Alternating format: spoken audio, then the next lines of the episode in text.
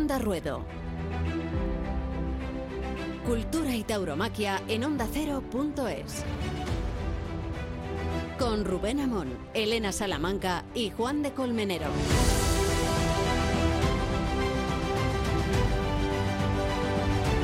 Sensaciones encontradas en esta experiencia de vivir un San Isidro fuera de las ventas, fuera del templo, una especie de San Isidro extramuros.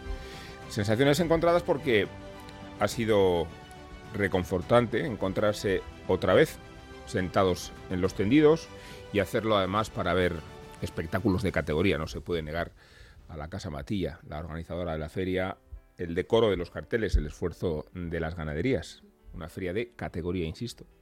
Pero esa feria de categoría se ha resentido de algunas contrariedades. Puede que la más grande de todas sea la sensación de vacío de los tendidos, no solo por las restricciones.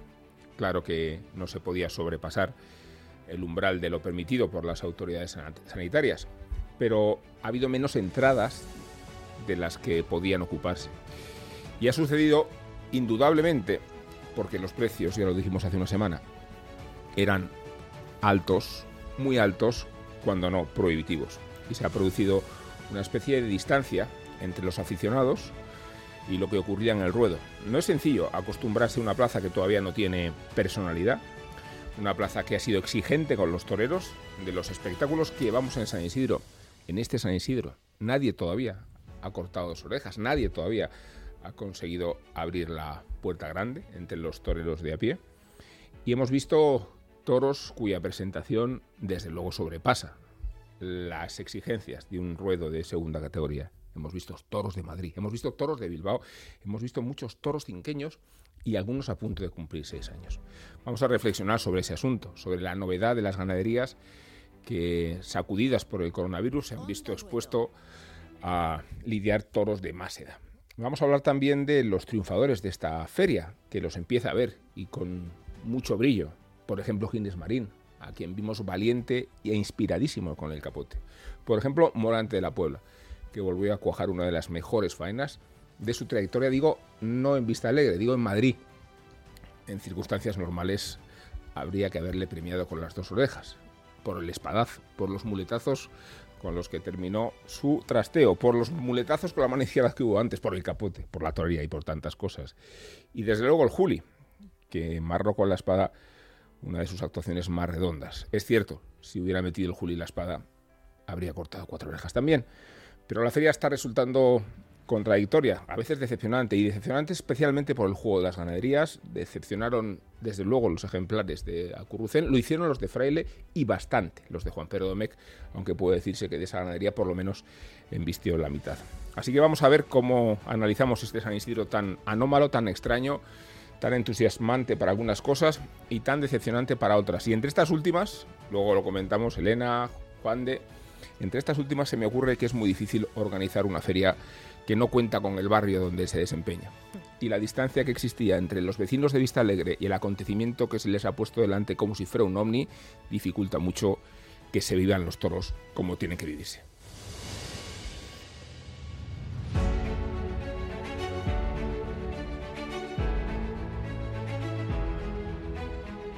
Onda Ruedo. Cultura y tauromaquia en ondacero.es. El toro, el campo, la lidia.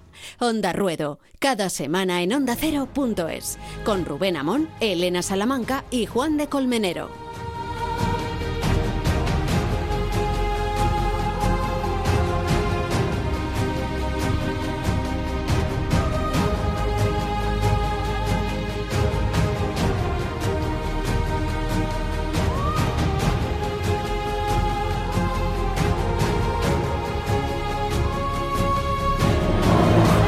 Estamos los integrantes de este cualificadísimo equipo taurino que se desdobla en sus actividades periodísticas y taurinas, ¿no? Eh, Juan de Elena, ¿cómo estáis? Muy bien. Hemos hecho un despliegue de medios extraordinario porque Elena ha estado en Córdoba, eh, ha estado, has estado tú en, Vista, Alegre, ocupándote de los espectáculos a pie de obra. Yo también me he personado todos los días Y sacamos estas conclusiones, las compartís un poco extrañas respecto a esa impresión de un ruedo que no termina de coger ambiente, respecto al precio de las entradas, respecto a la distancia que hay entre, entre lo que se vive y cómo se vive y sobre todo eh, eh, una plaza de muchísima exigencia para ser una plaza de segunda, ¿no? Absolutamente. Y además, eso, contradictorias, ¿no? Como decías, porque estábamos con la ilusión de volver a ver toros y ver, verlos en Madrid. Cuando llegas a Vista Alegre y cuando llegas bien, ¿no? Dices, venga, vamos, pero luego primero no es el imperialismo de las ventas, no es San Isidro, en el día de San Isidro, por ejemplo, hmm. con, con, el buen cartel que había, con el esfuerzo que ha hecho la empresa por hacer unos carteles y unas ganaderías que yo creo que son impecables. Pero falta algo y falta y luego y luego no han colaborado en absoluto estoy completamente de acuerdo para mí personalmente la corrida del Currucén fue una, una decepción una decepción importante lo único es que confío en lo que venga en esta semana, confío en mañana, confío en el miércoles y bueno, el fin de semana, que bueno, aún queda feria, acabamos de empezarla, ¿no? Yo es que creo que somos animales de costumbres y, hmm. es verdad que ir a Carabanchel a los toros ya se ha perdido, porque es verdad que hubo una época... Antes también, efectivamente, y había ambiente. y había un gran ambiente y, bueno, eh, Rubén precisamente tuvo al maestro Curro Vázquez que precisamente Vista Alegre. El propio Juli, que además lo dijo también, que para era una plaza muy especial, pero es verdad que, que en estos últimos años, pues el epicentro obviamente siempre ha sido Madrid las ventas y ya incluso cuando se han ido celebrando estas ferias en febrero, que se intentaba hacer un fin de semana con toros en Vista Alegre, no acababa aquello de, romper, a pesar de que en febrero hay muchas ganas de toros y, y que es una plaza cubierta, que no tienes los problemas del tiempo. Pero bueno, la feria está perfectamente rematada, los precios son altos y eso es verdad. Y, bueno, pues ya el, cuando el viernes con ese cartel se vio cómo estaba la plaza y el sábado también, pues... Eh, Había gente que pedía el segundo puyazo. ¿Dónde está el segundo puyazo? y le recordaban, ¿no? Estamos en una plaza de segunda, segunda es verdad, plaza de segunda con público de las ventas, con toros de trapío desproporcionado para una plaza de segunda. Absolutamente, sí. Y, y, después con carteles que no han terminado de atraer... Eh, a sus espectadores y voy a mencionar el de Ponce, Morante y Pablo claro, es que sería... el del Juli Manzana de Sureña. Digo, estamos hablando de carteles muy redondos, como para que después de tanto hastío por la ausencia de los espectáculos taurinos, no se haya producido esa respuesta. No, eh, no funciona esa, esa fórmula y es verdad que es un poco desgraciado plantearlo, pero sería poco honesto no reconocerlo. Pero yo creo que ese mismo cartel en las ventas ese viernes o ese sábado, eso es un lleno sin lugar a dudas en mayo. Mm. obviamente no es que la gente no, no vaya a los toros, sino es que bueno, que al final es un espectáculo que tiene que, arrastrar más cosas. Me consta que una de las claves para que la feria pueda ser rentable, eh, una vez desorbitados los precios, era la presencia de la televisión. Y la presencia de la televisión lo que ha provocado es que nadie haya sacado las entradas o casi nadie una vez que tiene asegurada la, la posibilidad de verlas en el canal Toros, ¿no? Eh, que es uno de los cálculos que también maneja el empresario. Quiero decir ah. que seguramente le compensa al empresario lo que percibe por la televisión respecto a lo que pierde por taquilla, cuando se vio desde muy pronto que el tirón de los carteles y de la feria no iba a arrebatar a los aficionados por mucho que hubieran pasado 18 meses sin espectáculos taurinos en Madrid. Sí, es bien. Además, porque en, Leganés no, no, ha ocurrido y no ha ocurrido en otras plazas en, en España. Es curioso mm. lo que ha ocurrido aquí, incluso televisándolas, ¿no? Sí. Pero y, incluso aquí hubo la, la, incertidumbre hasta el final, porque hubo esa negociación de, no sabía si el Canal Toros finalmente iba, iba, iba a hacerlo, con lo cual los abonos que ya empezaron a, fracasar en su venta, los abonos eh, no, terminaban de tirar cuando todavía no estaba confirmada la presencia de la, de la, televisión. En cualquier caso, yo sigo siendo optimista en lo que queda de, feria y yo creo que el miércoles sí que vamos a ver, en el aforo limitado sí que vamos a ver un lleno y probablemente el próximo sábado también. El mano a mano de Pablo Aguado y de Roca Rey, de Roca Rey de Pablo Aguado, ¿no? Eh, de lo que habéis visto, yo he destacado a, a Ginés Marín, he destacado a Morantes, he destacado al Juli. En el sentido menos eh, positivo, creo que estamos viendo un Enrique Ponce desconocido respecto a sus carencias y sus dudas y sobre todo tratándose de un torero con tanta capacidad. Eh, es curioso escuchar a Ponce cuando habla de sus excusas, que las tiene, y cuando atribuye a los toros la mala suerte, pero es que a Ponce le hemos visto precisamente dar de sí lo mejor cuando el toro no colabora mm. lo suficiente. Entonces ver a un Ponce tan dubitativo a mí me ha llamado la atención, pero si he de destacar dos cosas de esta feria o tres, yo destacaría a Ginés Marín con la mano izquierda y con el capote, destacaría como nunca Morante, que, que mm. creo que coge una faena extraordinaria y por supuesto al Juli, que con un toro muy bollante, el primero de su lote, Y el segundo, que lo construyó él, dio dos dimensiones de torero al que no le puedes pedir más casi, ¿no? Si no fuera porque él mismo cada vez rebasa su, su límite de, de, crecimiento. Ahí estuviste tú, Juan. Absolutamente. El Juli, a mí, a mí me empieza el Juli empieza a gustar incluso a, los más antijulistas, ¿no? Que, que, es una cosa bastante curiosa, ¿no? Porque, porque además tiene un repertorio para todo, o sea, sigue siendo el Juli, sigue siendo eh, eh, eh, ese poderío absoluto y bueno, en los dos toros del Currucén, por supuesto, estuvo muy por encima de, de, su lote, pero no solamente eso, sino que además mm, le vemos superarse y le vemos hacer cosas mm, incluso diferentes, ¿no? Y eso es algo muy admirable y, efectivamente, si no llega a tener, si no, si no llega a fallar con la espada, hubieran sido tres o incluso cuatro, orejas. Un mm. Vamos a hablar con Juan Diego Madueño, que es nuestro crítico de confianza, eh, de tanta confianza que nunca le remuneramos, pero qué mejor remuneración que la de brindarle la oportunidad a estos micrófonos. Madueño, ¿qué tal? ¿Cómo estás? ¿Qué tal? Buenas tardes. ¿Cuáles son tus sensaciones de, de, de esta feria, que, de lo que has visto, qué es lo que más te ha conmovido, impresionado o lo contrario, ¿qué es lo que más te ha preocupado o inquietado? Yo de lo, de lo importante me quedo sobre todo con, con, Morante de la Puebla, en primer lugar, y luego con, con Juli. Creo que Morante estuvo sublime. Eh, la tanda de naturales hizo rugir al pabellón. tiene tiene guasa de hablar de pabellón y Morante de la Puebla en la misma frase, pero bueno, eh, son los rigores del COVID. Y, y luego Juli, ¿no? Que, que con la carrera del Curfen, el día de la, de la, de la corrida del Curfen, perdón, pues que estuvo sencillamente superior, pero superior eh, con una capacidad increíble. O sea, en el primer toro que, quizás fue el más completo de la corrida, fue capaz de, de potenciar las virtudes que tenía el toro, que era sobre todo la transmisión, esa forma tan intensa de investir y, tapar los defectos, que, los defectos que era que embestía por dentro, o sea, se venía por, por la espinilla y, fue capaz de, ordenar esa, esa embestida, imponerse a él, sacarle el fondo y luego pues pinchar un faenón. Y prácticamente hizo lo mismo con el, con el cuarto toro, que, terminó toreando a placer por el pitón derecho que era muy explosivo. O sea, lo que la dimensión que vimos de, de Juli no es que sea una de las tardes más importantes que vaya a ver en la feria, sino que es una de las grandes tardes del año es lo que hizo Julio el otro día. Y bueno, y el final de faena de Morante, que, vamos a decir? Sí, el final fue primoroso, doblándose por bajo. Eh, y es curioso, Rubén, porque ha hablado antes que, que, la, que la faenera de dos orejas, yo pienso lo mismo. De hecho, hacía estábamos en la plaza y yo le hacía gesto a un amigo como diciéndole lo va a desorejar y era curioso porque sería el primer toro que desoreja Morante en Madrid en, San Isidro. Todas las la guinda que, que ocurriese en el año en este año tan raro y que saliera hombros por primera vez en San Isidro en Vista Alegre.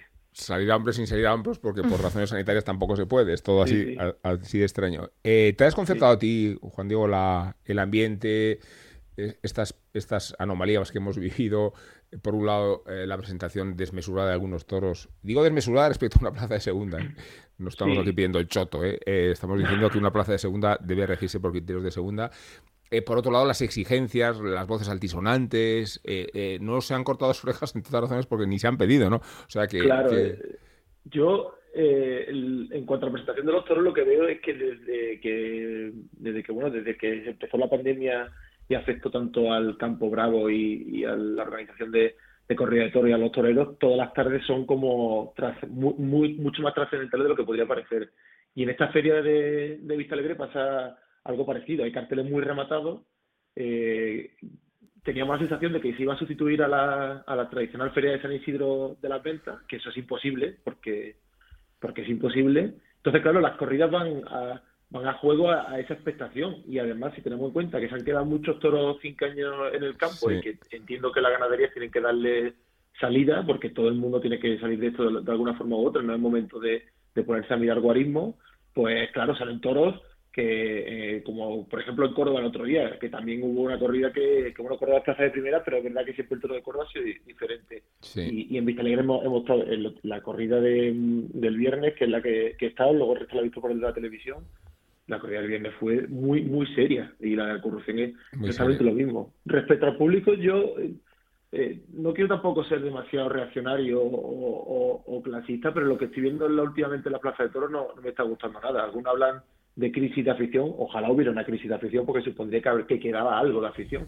pero lo que lo que estamos viendo últimamente en las plazas de toros es terrible porque eh, tengo la sensación de que la gente eh, cuando eh, se habló hace ya algunos años de que los toros eran punk y volver a la plaza de toros era como algo totalmente irreverente, que es verdad que, que la sociedad en la que estamos ir a los toros es algo original, o, pero cuando se hablaba de que era punk, la gente va a los toros a, cualquier otra cosa que no sea torear. Y, desde que suena el himno y, desde que hasta que rueda el último toro, está todo un poco viciado por esa flema identitaria. Entonces, cuando ocurren cosas buenísimas, eh, la gente como que se sorprende.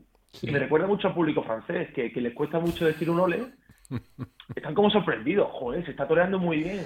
Pero aquí cuando se dice ole, pues diga usted ahora. Es que no, es, no, es tan complicado. Entonces se, se producen situaciones extraordinarias como que se le jalea a Morante el otro día, Verónica, por cierta inercia, por saber, porque la gente tiene asumido el tópico de que Morante todavía bien con el, con el capote, y cuando la Verónica es buena, pues la gente se sorprende. Y pasa lo mismo que cuando Toreón natural. La, la, tanda esa, me reconocí yo solo en la plaza pegando voces allí en aquel pabellón. Fui yo, eh, también. Eh. No me, no me quites el mérito. Sí, decir, los, cuatro o cinco que estábamos allá alrededor, y ¿qué está pasando aquí? Y, y, y luego a la hora mata muy bien, y a la hora de eso la gente como que se da fría, no, no pide la oreja. Ahora, para decir el Viva España y estar de pie como un resorte cuando suena el himno, los lo primeros. Están pasando cosas muy raras. Y ya por último, termino esta, esta perorata, eh, creo que la feria no tiene, no, no está yendo la gente por tres cosas que habéis comentado ya. Las entradas son, son muy caras, excesivamente caras, sobre todo en la situación de, crisis económica en la, la que estamos y que en, muchos en muchas casas pues se está pasando mal. Eh, y la gente tiene ganas de toros, pero quizás no tantas. Y, luego, eh, Vista Alegre, evidentemente, no son las ventas y el producto de San Isidro es un producto que tiene que contar con todo. Una marca eh, reconocible, que tiene fuerza, pero porque porque es una marca que no se puede desmembrar, que no se le puede quitar de, las ventas o llevarse San Isidro a otro sitio. O sea, la fuerza de San Isidro es la fuerza de San Isidro porque está en las ventas y, porque, porque, bueno, pues porque conforma ese es un producto imbatible. Y luego, eh, segundo, que Matilla ha cuajado una, una buena feria, pero sinceramente en cuanto a promoción, ha estado muy por debajo, por ejemplo, de lo que vimos en Leganés, que aprovecharon las circunstancias de la campaña electoral para hacer una gran campaña de publicidad y eso atrajo a mucha gente. Es, completamente cierto. ¿Cuántas personas os habrán preguntado, pero por qué se hacen toros en, en, Vista Alegre y no en las ventas? ¿no? Esta pregunta que requieres. Espera, tienes cinco minutos, te lo voy a explicar. te voy a explicar lo Verás que... el contrato de las ventas. El concurso, el pliego, el canon, y cuando llevas ya seis minutos, la otra persona ya se ha dormido. Vamos a, incorporar a la conversación a, a Miguel Parado. Lo vamos a hacer porque es un buen experto y conocedor del Campo Bravo y porque queríamos trasladarle esta incertidumbre que está arraigándose entre los profesionales, en los espectadores menos porque ver un toro cuajado y, bien plantado, pues siempre es eh, un motivo de, de, celebración, ¿no? Entonces quería preguntarle a Luis Miguel Parado eh, cómo está eh, viviendo él esta novedad de tanto toro cinqueño y hasta seis años, y digo seis años al límite, ¿no? ¿Y, cuánto está condicionando la edad eh, el criterio de los ganaderos para seleccionar las reses? Luis Miguel, ¿qué tal? ¿Cómo estás? Gracias por estar con nosotros. Buenas, encantado de, estar con vosotros. Pues eh, bueno, es una circunstancia que algunos ganaderos antes ya usaban como algo a favor. Por ejemplo, yo, yo me acuerdo de Antonio Gavira, eh, que el hombre decía que el cinqueño de Gavira embestía mucho mejor que el cuatreño. También eso lo hacía para él poder lidiar cinqueños porque su toro con cuatro años no tenía tanto cuajo, tanta seriedad o tanto trapío como, como otros, ¿no? Y sin embargo, ese toro de cinco años con la vuelta del pitón de Gavira era además muy fácilmente reconocible por cualquier aficionado. Esto de ahora, esto de este año, esto de 2021 ha venido impuesto absolutamente por la pandemia y evidentemente no hay que olvidar que el toro, yo siempre lo digo, es un producto perecedero, ¿no? Aquí cuando cumple seis años hay dos soluciones, son el matadero o las calles y la solución de las calles, por desgracia, que era un gran balón de oxígeno para todos ellos, ya no existe, ¿no? Entonces, ¿qué está sucediendo? Que este año, excepción hecha de algunas ganaderías, por ejemplo la de Luis Algarra, que ha quitado mucho cinqueño y localizado, perdón, este año ha sido casi todo cuatreño, el Parralejo, que el otro día ha hecho una también de cuatreños, pues todos, por ejemplo, Núñez del Cubillo, Juan Pedro Domecq, lo que están haciendo es aligerar la camada de cinqueños. ¿Qué ha sucedido con la camada de cinqueños cuatreños del año pasado?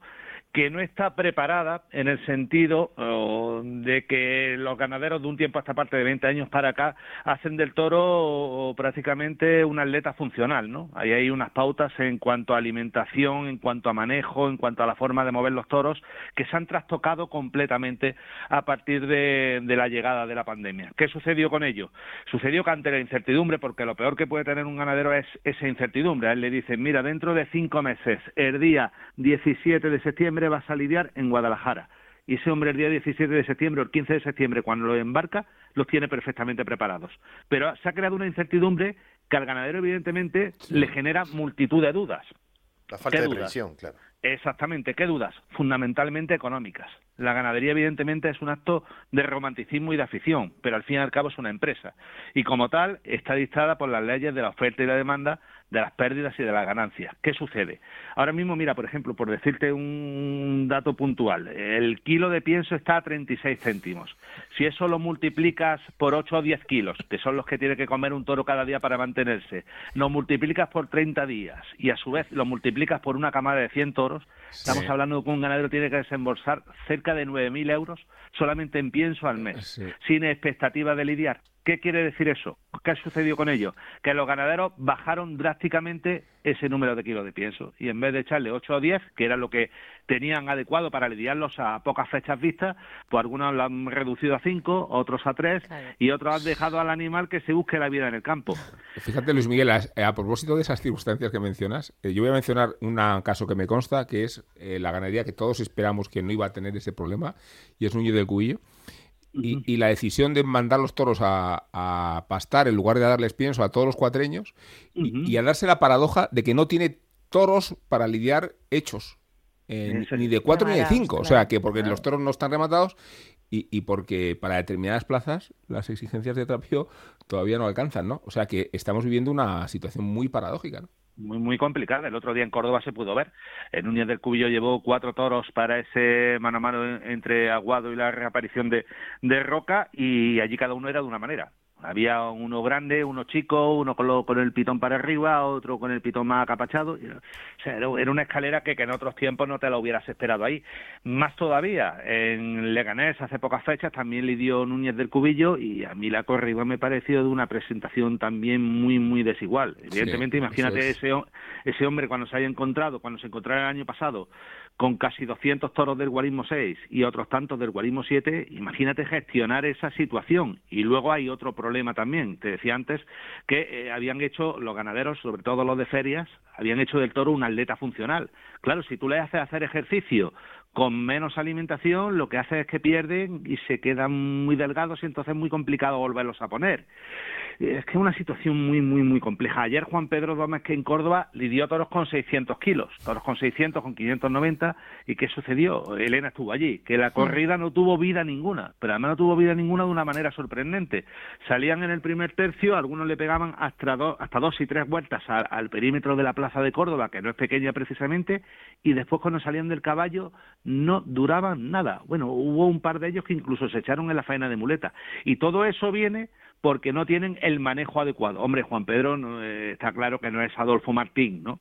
Pero eh, evidentemente hubieran sacado otra fuerza y sobre todo otro fondo si Juan Pedro los hubiera podido preparar. El manejo eh, en los mm. últimos 20 años se ha convertido en un 60% de lo que tiene que ser la preparación de un toro para, para llevarlo a la plaza. Qué interesante lo que cuentas. quiero saber la opinión de Juan Diego Madueño, antes de despedirlo, porque dentro de poco vamos a hablar con Finito de Córdoba y no quiero crear grandes conflictos cordobeses.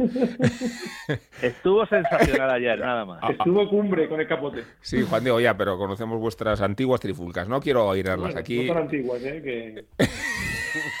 ha, habido, más, ha habido más. Bueno, vamos a ver, que se remontan a mucho. Lo diré, lo diré de otra forma, que se remontan a mucho tiempo y que no hacen otra cosa que reanimarse. Eh, ¿Tú cómo ves cuando digo la situación está paradójica, ¿no? De, de, por un lado, se supone que al no haber habido una temporada tendría que haber más toros que nunca, pero por otro, el problema de manejo, eh, las edades, eh, la situación del, de los cuatreños, ¿no? Complica todavía más cuando no se esperaba que esto pudiera ocurrir, ¿no?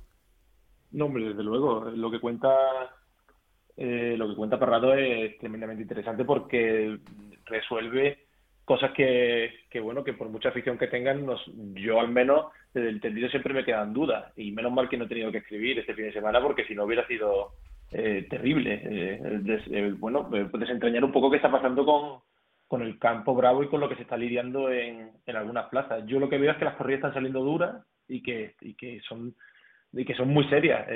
ya vimos la, la corrida del Pilar, y, no sé, yo, yo veo que las circunstancias son muy especiales y que cada tarde ahora mismo los toreros se juegan muchísimo, mucho más que lo que se jugarían en cualquier otra tarde de un año de un año normal, de, hace cinco, de hace dos o tres años, Bueno, Juan Diego, te despedimos, eh, que no, insisto, no quiero aquí provocar situaciones angustiosas. Eh, seguiremos hablando con un fuerte abrazo. Un abrazo a todos. Un abrazo. Un abrazo, Nos vemos en Vista y, y, y, Luis Miguel, quería preguntarte por, por eso, ¿no? Porque tenemos acuñada esta frase de cronista de principios del siglo pasado, el toro de 5, el torero de 25, pero no siempre es así, ¿no? Esto de que el toro de 5 es verdad que cuando es bueno los toreros dicen, no, cuando es bueno es extraordinario, pero cuando no, ¿no? El toro de 5 y el toro de 25 era, como tú bien dices, a principios del siglo XX, cuando no había peto y la lidia no tenía absolutamente nada que ver con la de ahora. Fíjate que para implantar el toro de 4, lo que se hizo en el año 69 fue poner el guarismo, o sea que lo del guarismo es una historia de hace 51 años porque se lidiaba mucho utrero, sobre todo la figura del toreo lidiaban utreros y hasta herales adelantados, claro, pues entonces solamente se veía la edad en la dentición de la boca y andando, ¿no? Entonces ese es el tema. Y, en cuanto a lo que hablabais de, de la seriedad de las corridas, fíjate, la del Pilar que, que se le dio en Vista Alegre, esa la vi en el campo y estaba prevista para Sevilla, esa estaba en el cercado de Sevilla.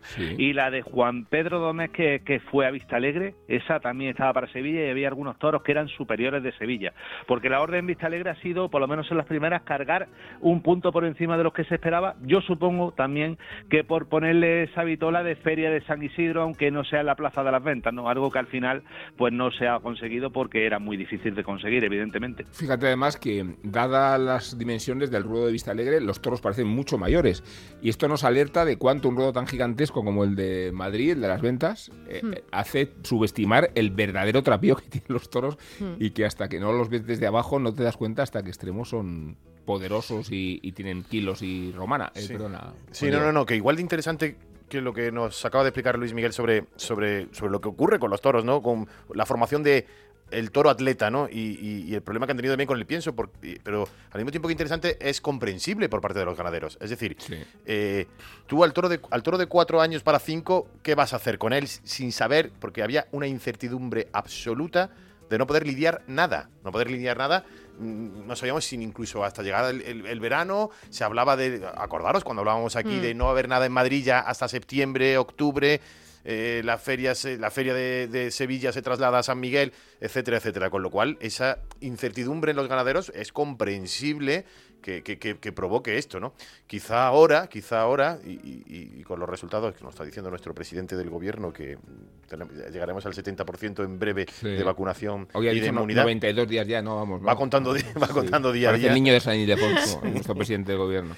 De tal manera, de tal manera que bueno, que ahora sí que, bueno, por lo menos mm, los ganaderos puedan ir buscando que este verano sí que va a haber muchos más toros de los que de los que pensábamos en un principio. Y, van a tener seguridad de que van a lidiar, como bien apuntas, porque eh, hasta ahora sucedía una cosa en la primera feria, en la última feria del año pasado, en los últimos festejos del año pasado y en los primeros de estos, de este, perdón, eh, esto se anunciaba, ¿no? Se decía el 28 de marzo, 28, 29, 30 de marzo, donde sea. Sí. Pero a los 10 días salía una nueva normativa porque había subido la incidencia, se subía y se anulaban, y se anulaban y entonces el ganadero, pues imagínate entre ese freno acelero, freno acelero, freno acelero tenían que hacerse conservadores, ¿no? Mira, a mí el año pasado, en el mes de julio por ahí, Juan Pedro me comentó que iba a quitar una camada completa, pero lo ha hecho de la forma más inteligente posible, porque otros ganaderos lo que han hecho es mandar directamente una camada al matadero, la camada del guarismo 6 al matadero. Y Juan Pedro me dijo, voy a quitarla pero gradualmente. O sea, yo que tengo que quitar, mi camada son 150 toros, ¿no?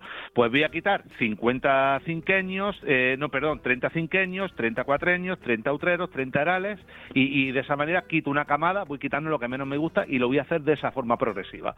Otros lo han hecho pues a la brava y, bueno, decirte, cargando la camada entera para el matadero, y otros han hecho así, han echado los animales al campo, como decías tú, bien dicho, de, de los cuatreños de Núñez del Cubillo, pero algunos han hecho eso con todos, y evidentemente esos animales tarde será cuando estén puestos para lidiarse. Eh, Luis Miguel, qué bueno tu criterio, tu opinión y tu erudición al respecto. Eh, has dicho que Finito de Córdoba estuvo enorme con el capote, ¿no? Uf, yo, no he visto torear más lento en mi vida. La de hmm. ayer en Córdoba, esa es una de mis tardes estelares como aficionado. Yo había visto a Finito en un aire parecido con el capote a un toro de marca el 24 de mayo del año 2001. Se llamó Banquero el toro. Él iba de blanco y plata y aquello no se me olvidará en la vida. Pero es que lo de ayer, eso sí que ya no se me puede. Mira, me lo estoy recordando y se me ponen los vellos de punta. Te lo digo en serio. A ver qué dice el protagonista. Juan, ¿cómo estás, maestro? Buenas tardes, ¿cómo estáis? Eh, pues por lo visto eufóricos, ¿eh? Quienes estuvieron en, en Córdoba. Sí, sí, sí. Eh, eh, es que Luis Miguel es muy amigo mío.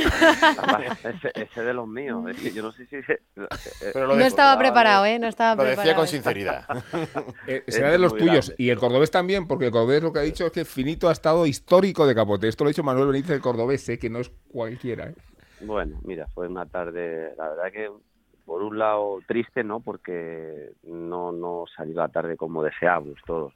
Eh, todo estaba preparado para que hubiese sido una gran tarde de toros, para brindarle tanto José Antonio como yo al público lo que verdaderamente merece, ¿no? Y los tiempos que corren mucho más.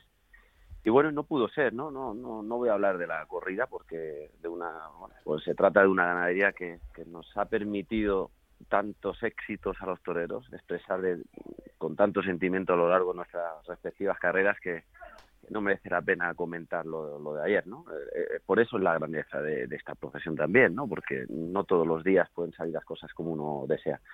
Pero siendo positivo, Rubén, pues quedarme, ¿no? Quedarme en primer lugar como me recibió mi público, ¿no? Mi gente, ¿no? Los que me quieren, mi Córdoba, eh, lo receptiva que estuvo, eh, con el cariño que, me trató, con el respeto que, se nos trató a, los toreros. Posteriormente, eh, el, el, brindis al maestro, ¿no? A pesar de que, bueno, pues todo quedó en, bueno, en una tanda, porque no pudo ser más pero y el inicio de Capote, pero sí es verdad que, debemos sentirnos orgullosos ¿eh? todos los cordobeses ¿eh? y los profesionales ¿eh? de, que el quinto califa del toreo pues, lo tengamos en vida y, bueno es un tesoro es patrimonio hmm. y, quién mejor que él a pesar de que yo estaba celebrando mis 30 años como torero pues para representar lo que es el, el, el toreo a nivel universal no porque está más que demostrado no entonces a mí eso la verdad que me llenó, me llenó enormemente como persona al margen del resultado. Y por supuesto pues siempre algo histórico para guardar en el corazón como el recibo a, ese quinto toro con perdón al, cuarto toro con el capote no teníamos allí nuestro equipo destacado en la Salamanca Maestro, ¿qué tal? Enhorabuena. Lo primero, eh, bueno, lo ha dicho Luis Miparrado perfectamente y fíjate que estamos hablando de, lo mal que salió la corrida de Juan Pedro, ¿no? Por desgracia, porque obviamente el primero que deseaba que se le cortasen las orejas a sus toros era el propio ganadero. Em, pero es, es impresionante que a pesar de eso, o sea, yo había era, habían pasado 14 meses desde que no pisaba una plaza de toros y en esa tarde, a pesar de, como decimos, no pasar casi nada, en ese casi, la plaza se puso en pie. O sea, fue, eh, un ramillete de Verónicas en la que nos emocionamos por un segundo, luego todo se fue abajo otra vez y había venido, pero es impresionante lo que es el toreo, lo que era el ambiente que había en Córdoba esa tarde y por supuesto pues era el cariño, lo has dicho, lo has dicho perfectamente porque te sacaron a saludar con, con todo el cariño, con toda la emoción. Son 30 años de alternativa, Juan, eh, es toda una vida, ¿no? Pues sí, eh, afortunadamente. Eh, lo que le digo a mi madre siempre, ¿no? Todos los días. Le doy las gracias, ¿no? Por, haberme, haberme traído a este mundo, ¿no? Y haberme permitido, ¿no? Disfrutar de lo que tanto amo, ¿no? Como sentores, o sea, claro que es una forma de vida, se ha convertido ya en una manera de, pensar, de sentir, de, vivir, ¿no? Y entonces, pues bueno, me siento torero por lo que realizo, ¿no? Tampoco no, no, no es que necesite vestirme de luces, ¿no? Al final, pues bueno, con entregar de salón, ¿no? De pasar horas ¿no? en el campo.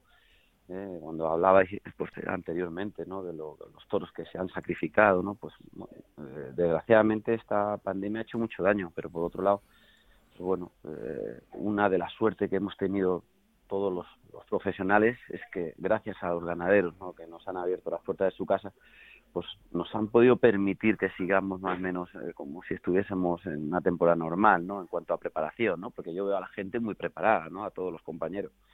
y eso es importante, ¿no? el toro, lógicamente, con el trapido, el volumen, la edad con la que se está lidiando, pues pesa, ¿eh? Pesa incluso con el paso del tiempo, ¿no? Porque el miedo no se supera, todavía se agrava más, eh, uno, lógicamente, adquiere oficio de técnica, eh, conocimientos, pero sí es verdad que hay otras responsabilidades que vienen en la vida, ¿no? Unos padres de familia, bueno, pues te llevan a pensar muchas veces, pues te entra la incertidumbre, ¿no? De qué, de qué puede suceder. Pero bueno, está más que comprobado que al final la, afición, ¿no? Y la ilusión con la que uno afronta esto, pues bueno, el hecho de encontrarme el otro día en Córdoba, o, ayer, mejor dicho, y estar lleno de emociones, ¿no? Por dentro, porque eran las sensaciones eran muy grandes, ¿no? Y, pensar que era como si estuviese el día de mi alternativa, pues para mí eso es lo que lo que me llena y me hace feliz, ¿no? Juan, un compañero tuyo de muchos galones y, de mucha reputación, no quiero decir el nombre porque es una confianza que, creo que no puedo trasladar públicamente, decía, ahora voy a cobrar la mitad y el toro es el doble. Eh, exagerando las cosas, eh, la experiencia de tener que encontraros con toros cinqueños o casi con seis eh, es una sorpresa, es una anomalía. ¿Cómo, ¿Cómo, planteas una temporada cuando sabes que existe esa norma ya arraigada y consolidada en esta temporada? Los toros de 5 o 6 Mira, eh, eh, yo pienso que el problema lo tenemos dentro, Rubén, ¿sabes? Eh, yo vuelvo a, decir, y, me expreso así, porque yo quien me conoce o me conocéis, sabéis que soy muy claro, muy transparente, ¿no? En lo que digo. Es obvio, ¿no? Que me habré equivocado muchas veces a lo largo de, mi vida, ¿no? y, he sabido reconocerlo y pedir disculpas. Pero pienso que en otras muchas ocasiones he podido acertar ¿no? O he estado cerca del acierto, ¿no? O, he tratado de, intentar, eh, no sé, iluminar un camino que muchas veces eh, lo veo apagado, ¿no? Entonces, pues bueno, como bien has dicho, hay un compañero, ¿no? Lo que me gustaría saber si, si es de los cinco de arriba primeros ¿eh? o, o de la parte media del escalafón. Entonces, a partir de ahí, podía contestar o no a esa pregunta, porque si ese señor, si pertenece a los cinco o siete de arriba, sabemos el dinero que se lleva, dónde se lo llevan, eh, cómo organizan o, están manipulando esto, de qué manera lo están haciendo, pues, pues bueno, si ellos cobran la mitad, pues yo, yo a mí no me importa eh, decir a todo el mundo eh, que se sienten un tendido a verme lo que me quieren liquidar o lo que me han liquidado o de la manera que se me trata. A mí después de 30 años como torero. Entonces, a partir de ahí, si a mí me tratan así, que no sé si he hecho mucho o poco, me da igual. Algo creo que he hecho, algo a mí me tratan así, pues... Sí. Eh, Luis Miguel, ¿cómo lo ves? Bueno, que, que como Juan tenía que haber unos cuantos dentro y fuera y que dice las cosas muy claritas y, sin miedo que otros que a lo mejor tendrían que temer menos que él pues sí lo tienen no yo creo que lo ha dejado lo ha dejado muy muy claro. Y en cuanto a lo de ayer yo me gustaría decir una cosa una sola palabra Juan y es gracias no porque hace ser capaz de que de que la gente en el tendido nos emocionemos de esa manera con ese ramillete de Verónica hubo hubo tres antes de la media Verónica las tres últimas de, de, que, que fueron yo la verdad es que vuelvo a decirlo yo no he visto torear tan lento y con la mano tan baja tan lento y con la mano tan baja combinando las dos cosas en la vida no y que siempre ha habido siempre, siempre, ha habido toreros de culto. Y yo ya llevo tiempo diciendo que a Juan Serrano Finido de Córdoba que será faltado el respeto por más de un estamento de la fiesta debería de ser desde hace mucho tiempo uno de los toreros de culto que los aficionados deberíamos eh, llevar a gala tener como tal. Mm. Muchas gracias. Y está comprobado, ¿qué tal maestro? Soy Juan de eh, Colmenero. Está comprobado, como acabas de decir, que la respuesta del aficionado compensa, compensa todo lo demás, todas las dudas que se puedan tener en un determinado momento, eh, toda la trayectoria, 30 años, como, como, como, estabas, como estabas recordándolo hace, hace tan solo unos minutos. Mañana la afición de Madrid, ¿eh? la tuya ha sido la de Córdoba, estuviste como estuviste, mañana está aquí, mañana, mañana Fuente Imbro y la afición de Madrid, aunque sea en Vista Alegre, ¿no? Sí, no, no, es igual, ¿no? Al final eh, es Madrid, es Madrid y, bueno, una ganadería que voy a decir, ¿no? De, hmm. Ricardo, ¿no? Afortunadamente, fíjate, me ha brindado las puertas de su casa durante todo este año y hmm. hemos disfrutado muchísimo. Tengo un gran conocimiento de, su ganadería. Dios quiera que mañana sea uno de los días donde los tres compañeros, ¿eh? tanto David como Daniel, que está en un momento tremendo. ¿eh? Sí, momento buen duelo capotero vais a tener, ¿no? Sí, sí, del capotero ahí. Hemos coincidido, sí, y, David, ¿no? Porque es de los toreros, David, de los toreros también que, que torea con el capote muy bien. ¿no? Sí, señor. Entonces, pues bueno, pues creo que es un, cartel que para todos los gustos y, bueno, Dios quiera, ¿no? Que sea, que sea un día bonito, ¿no? Para, para la afición y, para nosotros, ¿no? Al final sentir el toreo en Madrid siempre es, una felicidad, nos llena. Te ha dado mucho, te ha dado mucho Juan, Madrid también. Ah, bueno, se lo debo, se lo debo, claro, junto con mi Córdoba, mi gente, pues, y otras tantas plazas, ¿no? Sí, sí.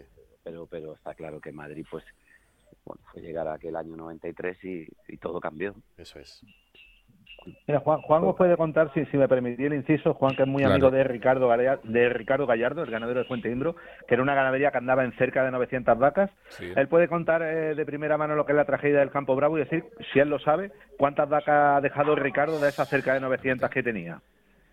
Bueno, más que las vacas que ha dejado, sí os puedo decir que ha sacrificado aproximadamente, eh, a día de hoy, 800 cabezas. Eso es. ¿eh? de machos y vacas. Sí, es una barbaridad. Entonces, claro, tremendo, es, increíble. ¿eh? Cuando yo a Ricardo nunca la había escuchado y son 20 años de amistad ¿eh? y en su casa. Y, bueno, una casa donde suelo tentar 140 vacas aproximadamente mm. durante todo el año, donde donde él me echa alrededor de, 40 o 50 eh, machos, ¿no? Entonces, pues, haber vivido tanto durante tanto tiempo y escuchar por primera vez a Ricardo con, pues hablar de una con una entereza tremenda porque es un hombre muy fuerte no anímicamente no de, psicología. Tiene las cosas muy claras. Fue de los primeros en decirlo sí. Fue el de los primeros pero pero pero fue muy claro hmm. efectivamente. Fue si no el primero sí, sí, sí. yo creo que el primero que fue tajante no dijo que que para que no tuviese que sacrificar su ganadería o, el ser ganadero de Bravo pues tenía que, hacer eso. Y, y, no se lo pensó dos veces ¿eh? mira que es que, claro, os estoy contando esto, pero me gustaría que hubieseis visto una cuarta parte de lo que hemos vivido allí. Entonces, claro, es que ha sacrificado toros de Madrid, que nos hemos puesto delante en un diámetro de, eh, es decir, una plaza con 30 metros de diámetro. Entonces, toros de Madrid, de la corrida de, Pamplona, la de Bilbao. Qué al final dices, es increíble. Y, dices, ¿qué? ¿Pero cómo es posible?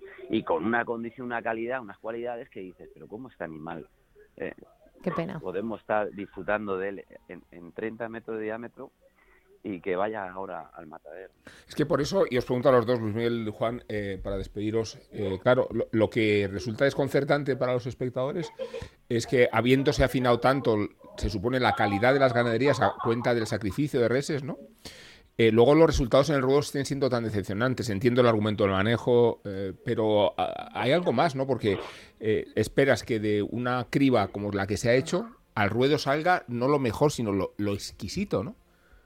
Sí, es que debemos, es que deberíamos de ser el valor que, se tiene, ¿no? O el mérito que tenemos los toreros vestidos de, con el traje de luces, cuando nos, lo quitamos y llegamos a la habitación, es que dejamos de tenerlo y, entonces tenemos que tener personalidad y seguir teniéndolo para, para conjuntamente con los ganaderos, empresarios, etcétera, y todos a una. Entonces, esto es cosa de cuatro en un cartel, o de cinco, mejor dicho, un cartel que componga tres toreros, más el ganadero, el empresario, pues estamos hablando de cinco personas, los números sobre la mesa, y a partir de ahí, pues a porcentaje. Entonces, pues, y cada uno vamos a ser conscientes y nos vamos a poner de acuerdo de momento. Ahora, lo que no puede ser muchas veces que haya compañeros que se llenen un dinero que no generen y que mañana lleguemos otros toreros por detrás y nos lo quieran quitar del que buenamente nos merecemos o hemos ganado. O que, o, que pase lo mismo con los ganaderos. ¿Me entiendes? Y que el empresario tenga que verse obligado a eso para compensar eh, eh, la feria. ¿eh? Porque ha habido carteles donde anunciadas las figuras, etcétera, y yo también he estado en esos carteles muchas veces. Pero es lo que yo digo, en mi época, Rubén, cuando yo estaba anunciado tres tardes en Córdoba, miércoles, viernes y sábado, que lo hice durante unos cuantos de años, con no hay billetes y había 11 espectáculos de abono, jamás cualquiera de los empresarios que han pasado por esa plaza pueden decir que una tarde donde yo haya estado anunciado, con el cartel de no hay billetes puesto, compartiendo cartel con dos figuras del toreo y una de las ganaderías de la élite, se ha dado pérdidas en ese cartel. Hmm. Entonces, si no se da pérdida, si en todas las tardes hay beneficio eh, y somos conscientes de lo que de lo que hacemos y cómo lo hacemos, pues todo será más fácil. Sí. Todo lo llevamos así. Ni un muchacho que se fue la vida en una novillada, que hoy son corridas de toro, lo que se está lidiando. cuando no tienen un bagaje aún para, para ponerse delante de, lo que sale por chiquero, pues que no les quede para pagar la cena, parece cruel. Me parece cruel. Bueno, Juan, te deseamos mucha suerte mañana. Eh, si la tienes tú, la tendremos todos. Te garantizo que no va a haber aire, porque tendrá sus defectos Alegre, pero tiene una virtud y es que ni una brizna y puede historiar con, con, tranquilidad. Ahí, no tenemos excusa, ¿no?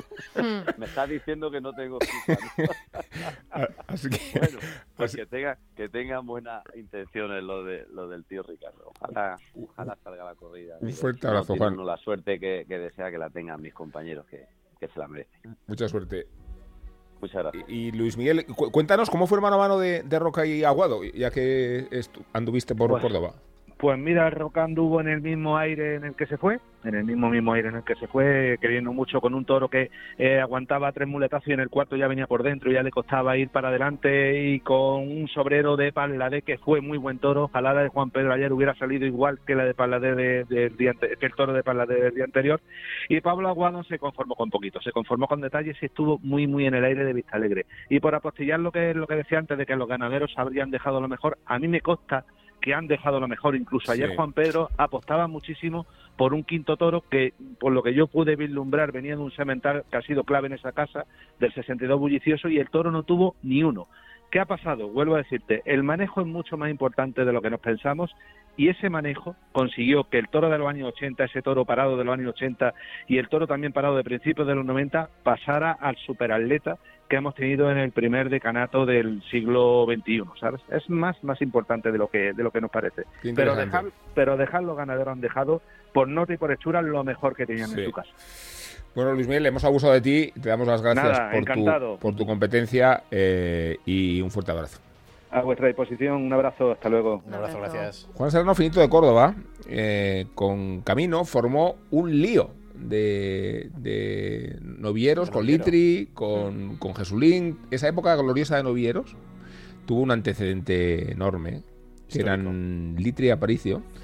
Y nos permite, Juan, te voy a decir una cosa, abrir una puerta con la historia, ¿sabes?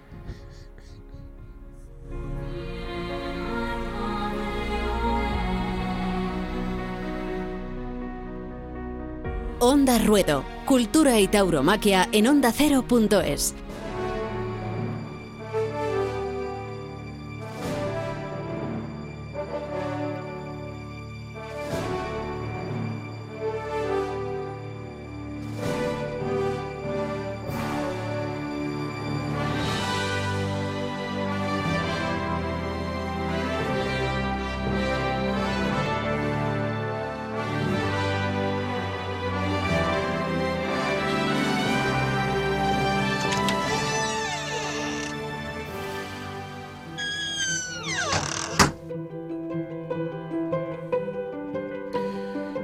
Y nos detenemos en una época mítica, donde los novilleros, sí, los novilleros, pasaron a la historia. Finales de los años 40 y años 50, Julio Aparicio y Miguel Báez Spuni, el Litri, la pareja de novilleros más famosa de la historia, rivales todos los días, pero también, como reconoce el propio Miguel Báez, amigos inseparables. No, no, no, amigos de todo el país, de toda la vida.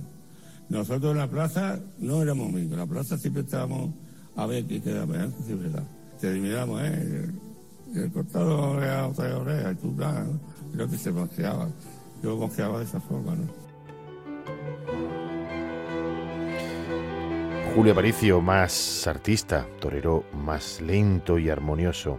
Pero el Litri levantaba pasiones y con él comenzó una corriente artística que luego siguió triunfando el tremendismo. Yo, pues te digo, a mí me gusta de clase, por supuesto.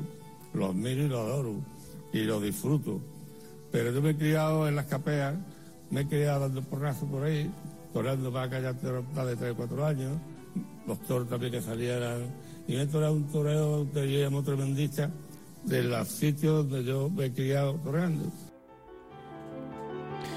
Litri y Aparicio Aparicio y Litrides lutaron el toreo tras la muerte de Manolete. Miembro de una larga dinastía de valientes, el tercer litri de la historia de la tauromaquia es nieto de Meki, que abrió en el siglo XIX y hermano póstumo de aquel llorado Manolito Báez, del mismo apodo, al que un toro de Guadalest mató de una cornada en la plaza de Murcia en febrero de 1926. Miguel Báez Spuni vistió por primera vez un traje de luces con 16 años en Valverde del Camino, solo 20 días antes del encuentro de Islero con Manolete en Linares. Llegó a sumar en 1949 un total de 115 actuaciones, batiendo el récord de Juan Belmonte, y a falta aún de mucho tiempo que llegaría después de Manuel Benítez el Cordobés.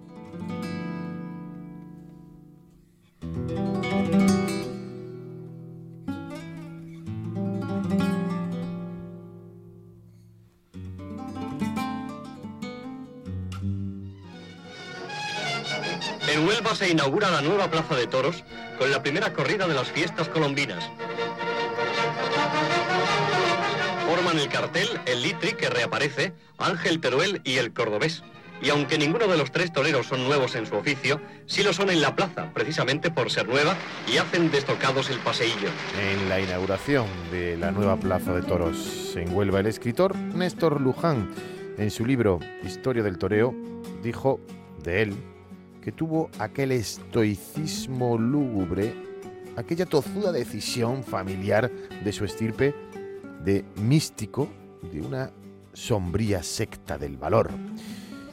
Y fue así, con dicha puesta en escena, por esa genética manera de plantear las faenas de muleta, en la que buscaba el efectismo del alarde y la cara más espectacular del valor descarado, como acabó por abrir una corriente artística del toreo que tuvo abundantes seguidores durante los años 50 y también durante los años 60 del pasado siglo y que se dio en llamar tremendismo.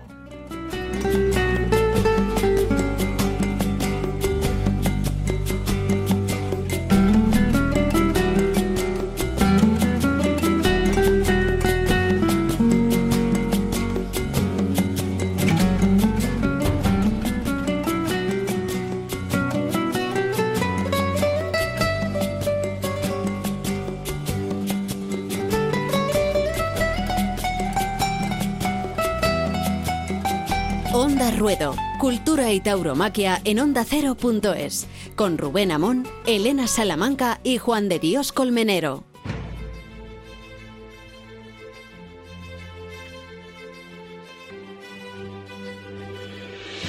Iba a decir Juan de que hasta aquí hemos llegado, pero no del todo porque falta, ¿qué es lo que falta? Falta algo. Hombre, por favor. El epílogo. El epílogo de Elena Salamanca. Con ella nos vamos y nos vemos dentro de una semana. Bueno, nos vemos no, nos escuchamos.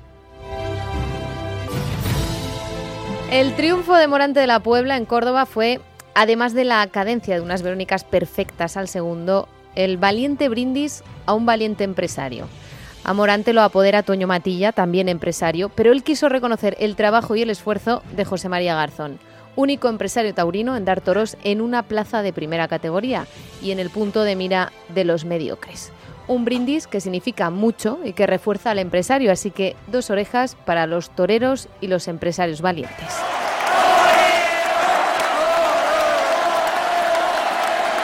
Ha vuelto Roca Rey, por fin, ya está otra vez vestido de luces. Hace falta, es esencial en esta nueva etapa tras una crisis tan profunda para todos, sobre todo para él. 631 días sin anunciarse, casi dos años completos desde Pamplona.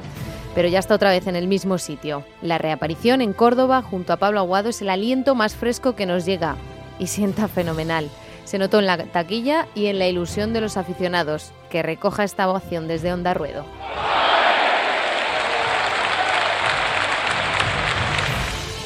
Volvemos a conmemorar la muerte de Joselito, 101 años después, porque el 100 fue el año maldito, el de la pandemia. Pero cada año vuelve un 16 de mayo para recordar la gloria eterna de esas personas que marcaron la grandeza de esta profesión. Y se vuelve a guardar un minuto de silencio donde se hace un paseillo. Aunque segundo año sin ese minuto de silencio en las ventas, que tan riguroso era año tras año durante San Isidro. Pero desde aquí, como hicimos también en 2020, silencio por un torero. ¿Sabéis quién es Jesús Llobregat? No. Triunfador Sí, del sexto bolsín sexto bolsín taurino de la taurino Carlota. De la Carlota. Bien, esto lo organiza la Juventud Taurina de la Carlota. La verdad es que se merecen las dos orejas y el rabo de hoy por la manera que tienen de hacer las cosas. Primero por organizar un bolsín con toda la ilusión y el acierto y darle la cobertura que ellos mismos diseñan. No falta un detalle. Juventud, afición, modernidad, aires nuevos son necesarios, son fundamentales. Y desde aquí un llamamiento a los que le quieran echar una mano. Hay que apoyar y fomentar este tipo de grupos que tanto y tan desinteresadamente hacen por la tauromaquia. Triunfo absoluto para la juventud taurina de los cordobeses de la Carlota.